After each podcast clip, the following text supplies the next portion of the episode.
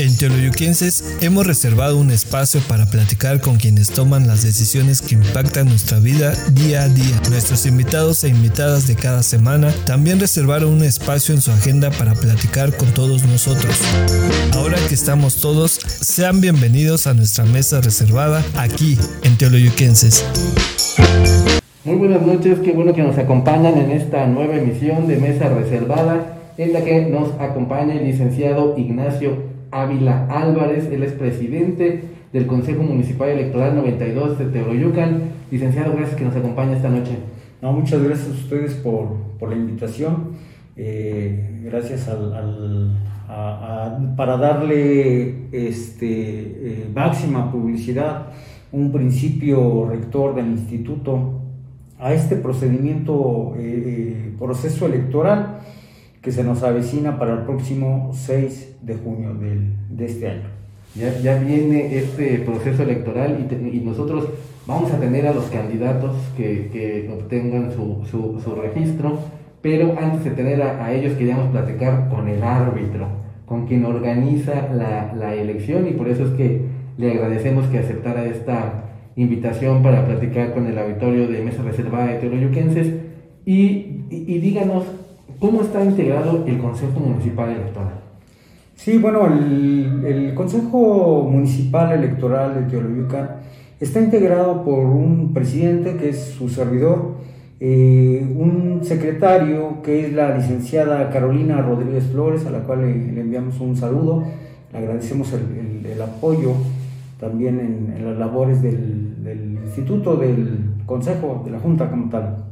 Este, contamos también con seis consejeros municipales, los cuales, eh, perdón, electorales, los cuales, eh, si me permite eh, mencionarlos en su orden, igual enviarles un, saludo a mis consejeros. Y tenemos como consejera propietaria número, de la fórmula número uno a la licenciada Ana Judith Cruz Rivera, a la cual enviamos un saludo. Este, a nuestro consejero, nuestra consejera propietaria de la Fórmula 2, Marlene Ortiz Cruz, igual le enviamos un saludo. A la consejera propietaria de la Fórmula 3, Lidia García Ángeles. Eh, al consejero propietario, eh, el licenciado Alberto Tomás López Pineda, eh, igual al licenciado le enviamos un, saludo. al licenciado Norberto Jesús Ramírez Galván, que es nuestro consejero propietario, igual de la Fórmula 5 a nuestro amigo y consejero Omar Fragoso Laguna, consejero propietario de la Fórmula 6. Todos ellos eh, cuentan con un suplente, eh, a los cuales les enviamos también un saludo a nuestros suplentes del consejo, eh, y representantes de partidos políticos, los cuales también son los que se acreditan ante el consejo. los primeros consejeros, servidor, pues somos los que tomamos eh, ciertas decisiones dentro del Consejo y tenemos voz y voto dentro de, tal. En este caso la secretaria solo tiene voz, no tiene voto, al igual que los representantes de partido político, eh, igual parte del, parte del Consejo, por los cuales cuentan también con voz, pero sin derecho a voto. Mm, Ese es el, así se integra el Consejo Municipal 92 de Teológica. Y, y, cuéntenos a, a grandes rasgos ¿Cuáles son las funciones que tiene el, Consejo Municipal? Sí, básicamente tenemos las funciones de ser eh, vigilantes del proceso electoral. Eh, llevamos a cabo procedimientos de organización, así como lo que nos va dictando el Consejo General, la Secretaría Ejecutiva, es la cuestión básica de organizar y en determinado momento eh, recibir paquetes electorales, eh, recibir las, las boletas, digo, previo a, previo a la elección. Existe un procedimiento eh, referente a esa recepción de boletas, sellado, oleado, instalaciones, verificar áreas de, de resguardo, verificar lugares donde se va a guardar también el material, este, ir organizando lo del programa de resultados electorales preliminares, eh, y bueno, durante la, jornada electoral, pues esperar y vigilar lo que es la instalación de, de estas casillas, eh, eh, ir viendo cómo se va desarrollando el proceso electoral. Digo, al final también pues, recibir esos paquetes este, electorales, resguardarlos junto con nuestro consejo y en su momento declarar lo que es la validez de la, de la elección. Eh, a grandes rasgos son una de las funciones que nosotros este, desempeñamos. Tenemos nosotros dos figuras, lo que son el Consejo Municipal y este, la Junta Municipal. Eh, en su momento su servidor funge como presidente de un consejo, pero también funge como un eh, vocal ejecutivo. A lo mismo que mi compañera, licenciada Carolina, eh, funge en su momento como secretaria del consejo, pero a la vez también tiene la función de fungir como vocal de organización. A grandes rasgos es, son esas funciones las que desempeñamos. Nosotros como ciudadanos vemos con cierta facilidad, entre, entre comillas, el ir a votar el día de la elección. ¿no? Porque lo que tenemos que hacer solamente es ir a la casilla, formarnos, si hay mucha gente, esperar nuestro turno, dar la credencial, pasar a este espacio privado, emitir el voto, meterlo en la urna y ya.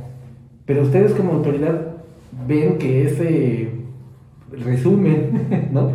se concretiza en ese momento en el que el ciudadano va y vota pero atrás hay mucho trabajo y ya nos lo, ya nos lo decía ahorita un poco cuando dice todas las actividades que en general tienen que, que ver, porque va desde capacitar a los funcionarios de casilla, como lo decía, recibir los paquetes electorales antes de la elección y después de, la, de, la, de, la, elección, este, emitir la, la, declaratoria de mayoría.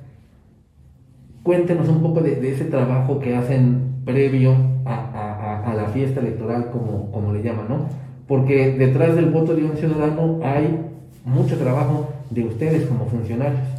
Así es, amigo. Hay, una, hay un trabajo muy, muy arduo eh, eh, que inicia, eh, bueno, en, su caso de tu, de, tu servidor y de algunos compañeros vocales, este, iniciamos, pasamos por un proceso de selección eh, para que podamos estar dentro de lo que es eh, una junta, un consejo municipal o distrital en su caso. nosotros eh, generalmente iniciamos, iniciamos estos, estos procedimientos en lo que era septiembre, diciembre. últimamente han cambiado esos este, procedimientos, han acortado algunos tiempos, pero si es, si es una tarea complicada porque parte a, partir de, ahora sí que para la redundancia, eh, de la primera sesión que tiene nuestro Consejo General. A partir de esa primera sesión, eh, parece que es en septiembre, eh, empezamos a trabajar las cuestiones electorales y es un año previo, antes, unos del año anterior previo, antes de la, de la elección, en septiembre, donde se inicia todo este procedimiento. Generalmente el ciudadano lo resume a un día y nosotros lo denominamos nuestra fiesta electoral. Lo resume a un día, pero eh, para que el ciudadano pudiera acudir a esa urna, pues ya hubo una capacitación previa de personas que le permitieron recibir esa votación, ¿no? Eh, Ahora les comentaba, ha habido un pequeño cambio en estas cuestiones. Ahora el Instituto Electoral del Estado de México eh, no tiene la función de capacitar a los funcionarios de mesa directiva de casilla. Esta función fue asignada al Instituto Nacional Electoral, que es ahora quien se encarga de seleccionar a los supervisores y capacitadores y prepararlos para que acudan a visitar a los funcionarios de las mesas directivas de casilla. Ellos también hacen el procedimiento de selección de los ciudadanos que fungirán como funcionarios de mesas directivas de casilla. Nosotros apoyamos en cuestiones de eh, em, programas de participación ciudadana. Nosotros mantenemos a nuestro consejo informado de todas las actividades que está llevando el Instituto Nacional Electoral, nosotros como organismos públicos locales, eh, también le, hacemos, le damos conocimiento a, estos, a estos consejeros, a nuestros consejeros, para que ellos a su vez puedan verificar que la elección se está llevando conforme a los principios rectores de nuestro instituto. Recordemos que los consejeros este, electorales municipales son consejeros que representan a la ciudadanía, que vigilan que un procedimiento electoral, un proceso electoral, sea eh, de manera, llevado de manera correcta. ¿no? Esa es la función que nosotros este, básicamente eh, llevamos a cabo para que, un ciudadano pueda, llevar, pueda llegar a una urna y depositar un voto. Hay un trabajo previo, es un trabajo eh, cuidadoso, bien cuidado, cuidado porque incluso eh, las boletas, a pesar de que ya tienen diversos candados, pues todavía llegan a nuestro, a nuestro consejo municipal y tenemos que foliar y sellar cada una de estas boletas, que también es un trabajo demasiado, demasiado arduo y pesado, mas sin embargo se realiza pues con mucho gusto y mucha emoción, porque sabemos que una de esas boletas va a representar una democracia, va a representar a un ciudadano.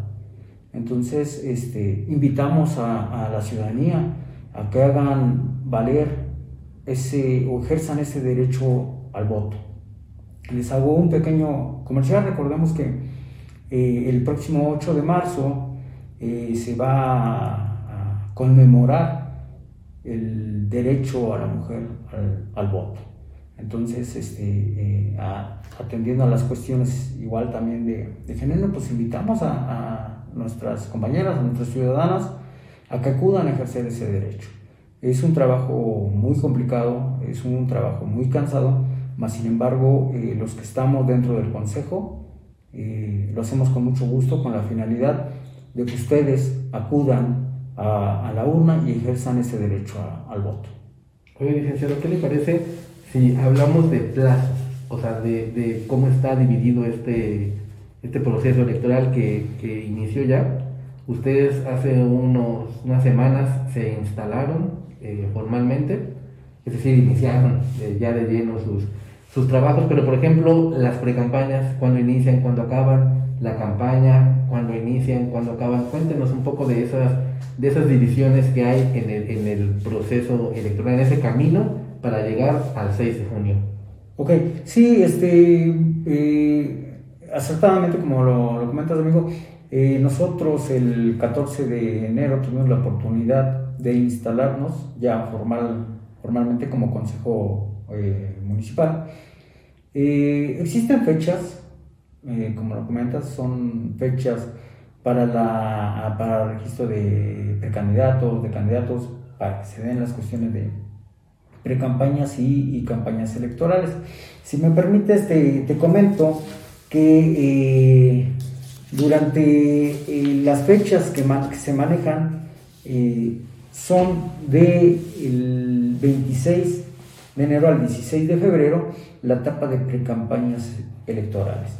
Eh, tenemos también la etapa del 30 de abril al 2 de junio que se refieren a las campañas electorales y el día de la jornada como tal que es el 6 de junio del 2021.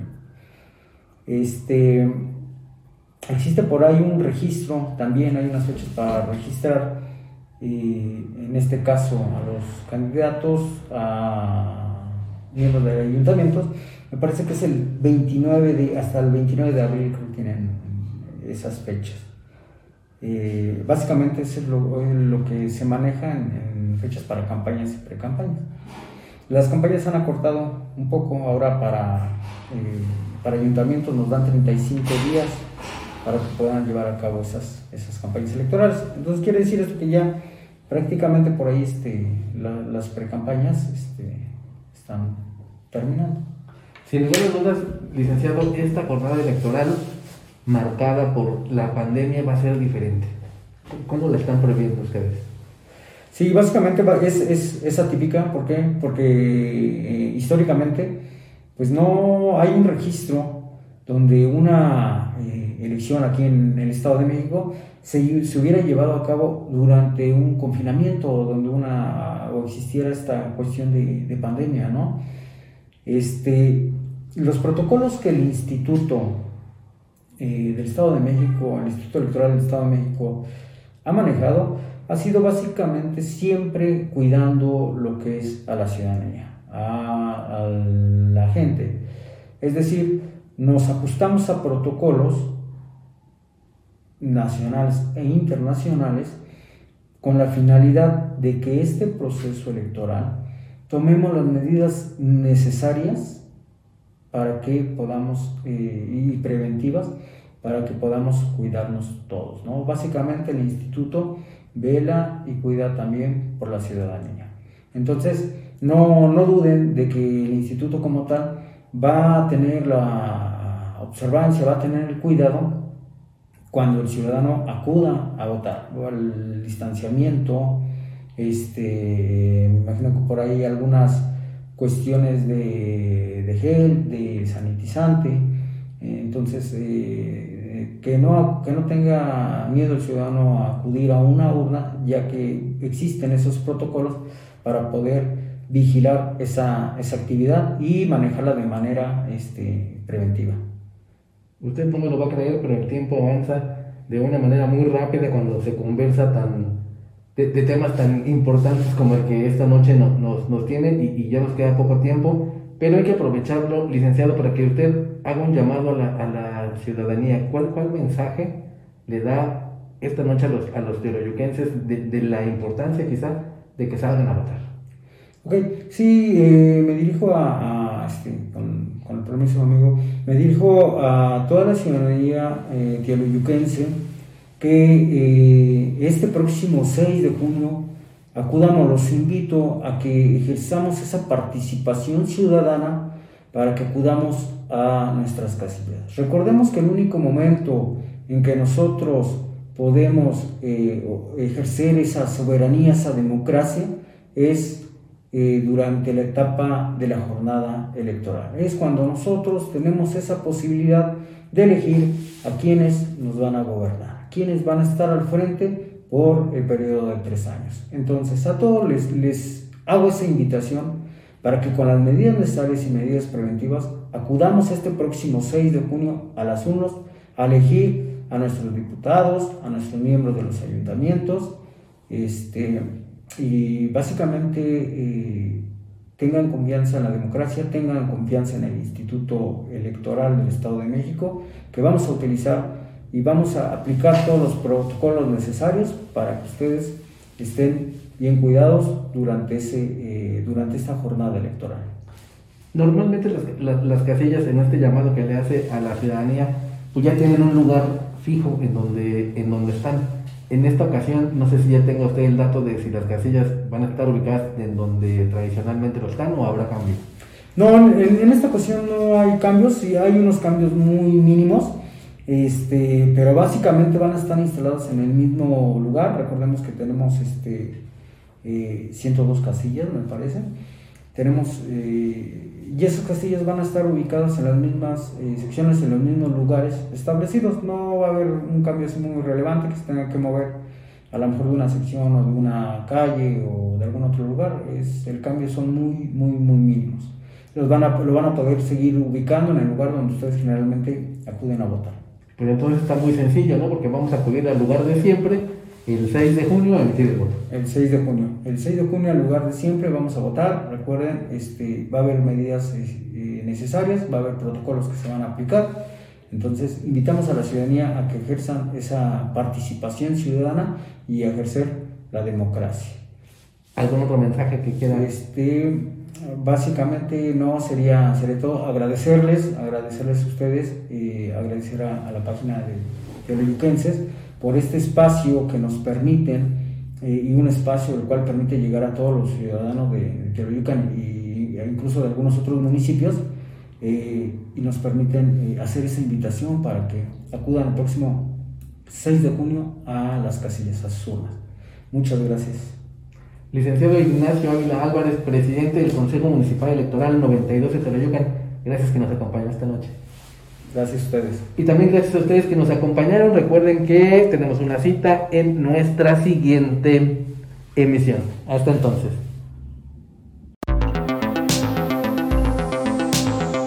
Teoloyuquenses, donde te enteras primero.